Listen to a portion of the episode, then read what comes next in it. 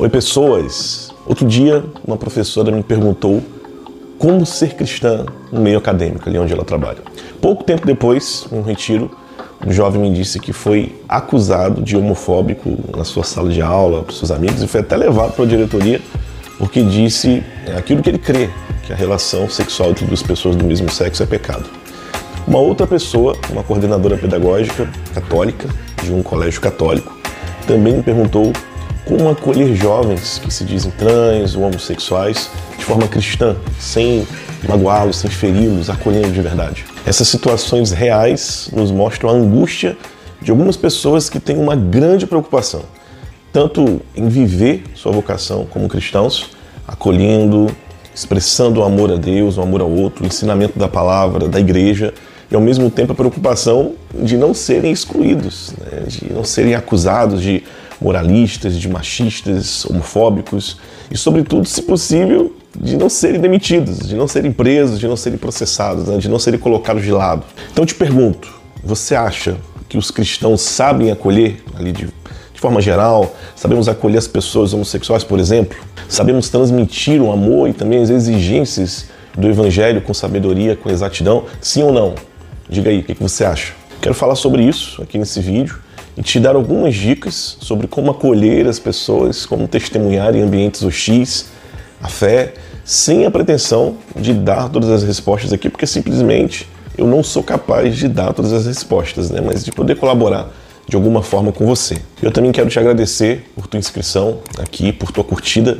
Isso é fundamental, é muito importante para o canal, para a gente avançar mais. E é isso aí, muito obrigado. Antes de dar as dicas que eu falei, né? Queria refletir alguns pontos importantes com você. Se você quiser passar também diretamente para as dicas, você pode ir para o último capítulo aqui do vídeo. Mas fica aqui, né? Vamos ver tudo. Ser importante, você vai gostar. Eu acho que você deve concordar comigo em que estamos vivendo um momento na nossa história, como já vivemos outros antes, que é exigido da Igreja Católica, eu diria até de forma geral de todos os cristãos, é, respostas para os temas que repercutem hoje em dia, né? Casamento entre duas pessoas do mesmo sexo, o valor, a dignidade da mulher, é, a presença das pessoas homossexuais, a ação delas na igreja, o uso de anticoncepcionais, enfim, muitos temas. Né? De forma particular hoje, como nunca antes, as pessoas elas têm muitos lugares ali onde fazer repercutir esses temas, né? seus achismos, suas simpatias, seus questionamentos e elas, e, enfim, elas nos exigem posturas, nos exigem respostas, porque afinal somos pessoas de fé, seguimos o evangelho do amor e de fato nós também queremos dar as respostas que a nossa fé exige, mas é provável que a resposta que podemos dar, que devemos dar, não seja que se acredita que os cristãos devem dar. Você está me entendendo? E por quê?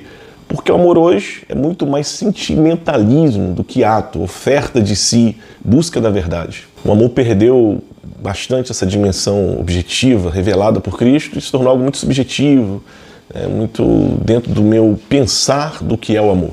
Por isso, nós encontramos muitos cristãos, inclusive você, ou talvez eu, que temos medo das consequências negativas de viver a nossa fé, de pregar, de ensinar. É, muitos que ficam também na dúvida de como viver o amor a Deus, de como viver a sua fé diante daquela situação, sobretudo de, do ponto de vista do amor, da caridade, como acolher sem julgar. Nos perguntamos, né, será que eu devo dizer toda a verdade da fé sobre esse assunto, mesmo que seja duro a ouvir para essa pessoa? Ou será que eu devo simplesmente dizer que Deus ama a todos, que Jesus veio para os pecadores e ir para casa tranquilo? Então, a primeira coisa que precisamos entender é que nós vivemos como cristãos, né? um, um, constante discernimento. E aqui eu falo realmente a você que é cristão, que crê em um Deus que se encarnou, que vive em nós, que ilumina a nossa inteligência. Nosso Jesus não veio para trazer ideias bonitas somente, ensinar sobre a justiça social. Seu grande objetivo é nos salvar e salvar vencendo o mal, vencendo o mal que não poderíamos e não podemos vencer com a nossa boa vontade. Por isso, veja a sua vida cristã com outro olhar, com o olhar de quem deve colaborar com essa salvação que ele trouxe, que está disponível para quem quiser, querendo colaborar para que aquela pessoa que discute com você, que você encontrou na rua, que não concorda com você, que está talvez ali fora dos padrões que você julga ser bom, para que aquela pessoa da sua família também queira acolher essa salvação. Então, nosso objetivo não é lutar, partir para o embate com aquela pessoa, Nosso objetivo não deve ser ganhar brigas, mas querer que aquela pessoa venha para Deus, acolha essa salvação. O segundo ponto que eu queria falar para você aqui é que nós precisamos entender o que é o amor, o que é viver e anunciar o amor.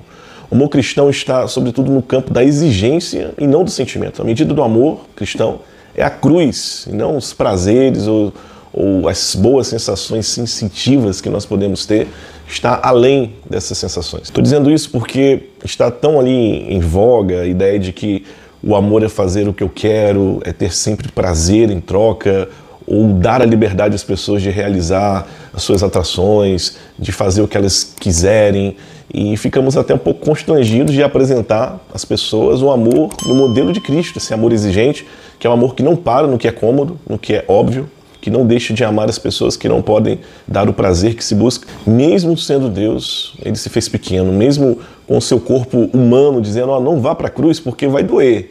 Ele foi, fez injustiça contra si mesmo, pelo outro. Isso é amor. É o amor que realmente realiza a pessoa humana, que realmente nos realiza. Resumindo, primeiro ponto, a nossa real missão, que é ajudar as pessoas a irem para Deus, o Deus Salvador, o Redentor do homem. Isso exige de nós um discernimento, um olhar particular para cada pessoa, tendo como um grande objetivo ganhar aquela pessoa para Deus e não ganhar a briga. Né?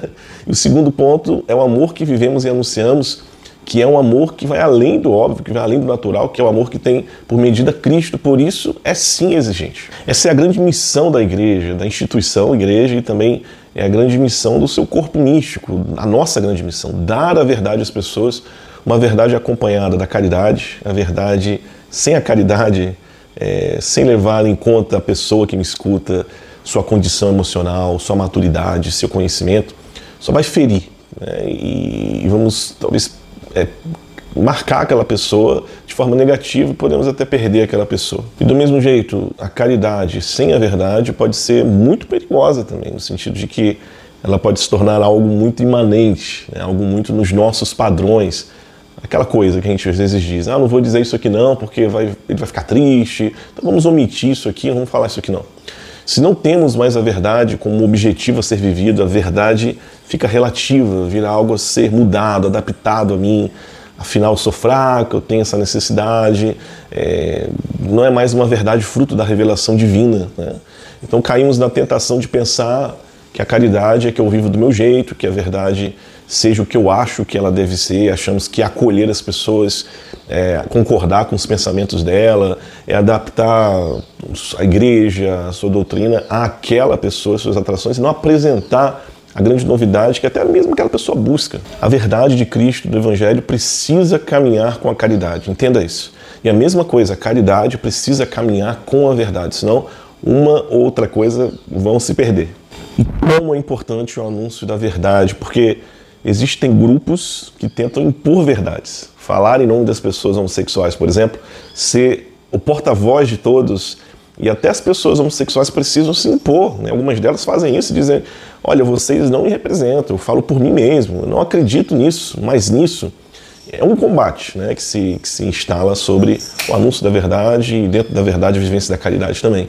A igreja não tem que mudar nada no sentido de doutrina, da liturgia, para acolher bem os gays. Né? Somos nós, os membros da igreja, que precisamos mudar. Aprender a amar. Um amar que acolhe e que sabe colocar, que sabe apresentar ali a palavra de Deus, a verdade que é Jesus Cristo. Dito tudo isso, vamos para nossas dicas. Então, a primeira dica. Tenha uma vida de oração, reze, encontre a sua espiritualidade própria, procure amizade com Deus. Quanto mais você medita e reza com a palavra, quanto mais você adora, mais você vai se entender, vai se conhecer, vai se converter ao amor, vai conhecer que você tem feridas, mentalidades erradas em relação às pessoas, vai ficar mais empático, porque você vai aprender diretamente com Deus, com a fonte da empatia. Outra coisa, quanto mais você reza, menos você sofre por causa das perseguições, calúnias, porque você estará mais unido à cruz, que, que é a medida do amor, como nós falamos. Quanto mais você reza, mais você terá discernimento naqueles momentos quentes, né, de provações. O primeiro ponto é a oração ou podemos falar até de forma mais larga, a vida espiritual, que de forma bem vivida é, já vai mudar ali, já vai te ajudar na sua vida de testemunho, na sua vida profissional como cristão, sei lá, talvez até 95%. Segunda dica, tenha compaixão, que podemos também chamar de empatia. né, que é ver aquela pessoa, como no filme Avatar, eu te vejo, eu me alegro com você, mas eu também sofro com você. Precisamos exercitar esse sentimento de Cristo e a primeira dica vai nos ajudar muito com isso. A oração vai nos ajudar demais. Precisamos ver aquela pessoa, aquela pessoa estranha que vem na minha paróquia, no meu grupo, que trabalha comigo, e saber que existe toda uma história, toda uma marca feita por essa história na vida dessa pessoa e que Deus a ama e que Deus a quer.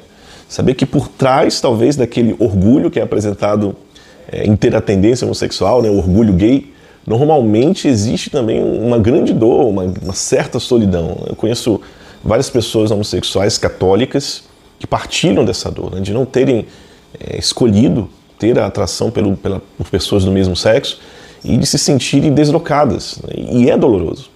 Eu queria falar um pouco para você sobre a doutrina, para a gente poder entender. Então, para as pessoas que têm atração por pessoas do mesmo sexo, a igreja reconhece, reconhece a sua total dignidade de batizados, o seu chamado à santidade, que é comum a todos, a sua capacidade de amar, de ofertar a sua vida a Deus e diante do seu estado, diante da sua condição, convida essa pessoa à continência, que é uma forma de viver o celibato. E por quê? Porque a união dos corpos, a oferta ali íntima, sexual, tem duas finalidades. A unitiva e a procriativa, que é reservada àqueles que contraem matrimônio, né? aqueles que se casam, ao homem e à mulher, né? que unidos, mesmo que seja de forma imperfeita, são um sinal visível da Trindade. É, esses seres diferentes na sua corporeidade, na sua alma, que unidos é, revelam a capacidade da pessoa humana de se unirem, mas que também são capazes de procriar. Isso só é possível com o homem e a mulher. Sem dúvida, diante desse convite da igreja, diante da escolha que a pessoa deve fazer, porque, porque a pessoa deve fazer sua escolha, a pessoa homossexual, ela escolhe ou viver plenamente sua vocação como homem ou como mulher, mesmo tendo atração por pessoas do mesmo sexo através ali do celibato, ou podem escolher não viverem nada do que a igreja propõe, assim como outras pessoas como eu, como você, que tem atração, pelo menos, por exemplo, pelo, pelo sexo oposto, também podemos escolher se queremos o matrimônio ou queremos simplesmente viver de outra forma. Então, quando a pessoa se depara com essa realidade, com esse chamado, isso pode parecer muito doloroso e isso exige uma autêntica experiência de fé, né, que é essa oferta, essa forma de amar a Deus e aos outros dessa maneira. Isso só é possível pela, pela, pela fé, como eu disse, pela presença dos irmãos de fé que vão caminhar com essa pessoa, que vão ouvir os seus queixumes, que vão ouvir as suas mágoas, que vão rezar por ela, que vão mostrar para ela de forma muito concreta na prática que ela não está sozinha e que vale a pena ofertar a vida assim, que vale a pena corresponder sim a essa essa forma de amar a Deus, essa forma de amar a igreja, essa forma de servir a humanidade. Eu ouvi é, de uma pessoa francesa, né, que também tem atração, essa tendência homossexual, um católico, ele disse: Olha, só consegui acolher a continência quando eu fiz uma experiência de Deus, eu fiz uma experiência de fé, quando eu entendi que eu podia ser plenamente homem dessa forma. Então, precisamos caminhar com essas pessoas. Isso nos leva a outra dica que é acolher a pessoa, qual que seja a sua opção, né, como Jesus.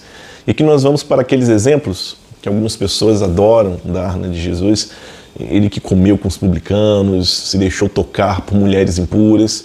É fato, precisamos desenvolver essa capacidade de acolher, começando por nosso olhar, receber a pessoa na nossa vida.